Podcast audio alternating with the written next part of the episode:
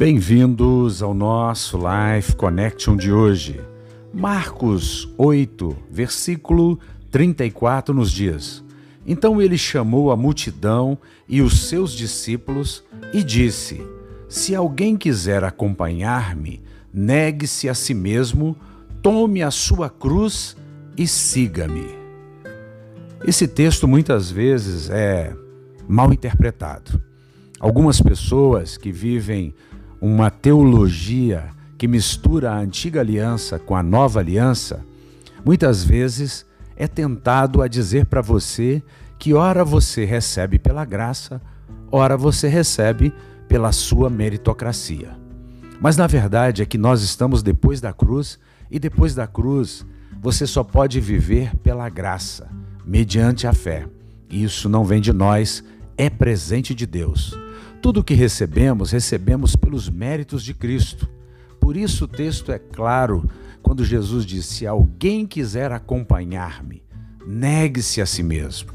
Aqui a gente tem a essência do seguir a Jesus. Implica em uma negação da sua competência, da sua habilidade, do seu conhecimento, da sua for força, do seu braço. Isso não pode conduzir você ao trono da graça.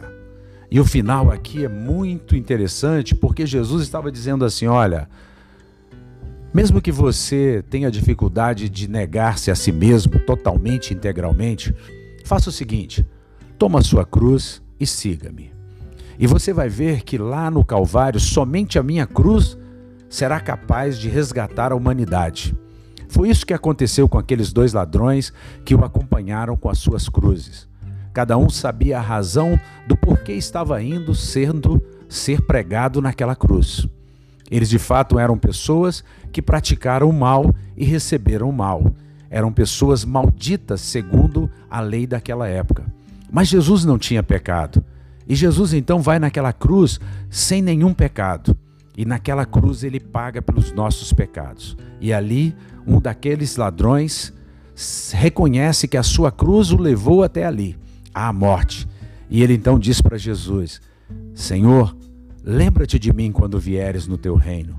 E Jesus diz a ele: Hoje mesmo tu estarás comigo no paraíso. Hoje mesmo eu vou pagar pelos pecados do mundo inteiro aqui nessa cruz. Hoje mesmo eu vou abrir as portas do paraíso. Hoje mesmo eu vou levar cativo o cativeiro. Eu vou levar todos aqueles que morreram confiando em mim para o paraíso celestial. E isso aconteceu naquele dia da morte de Jesus, em que ele bradou: Tetelestai, está pago, está consumado. Já não há mais pagamento a ser feito. O sangue perfeito foi derramado, o sangue da nova e eterna aliança. Por isso nós vivemos pela fé, somente pela fé em Jesus Cristo. Pense nisso. Um beijo grande no coração. Até o nosso próximo encontro.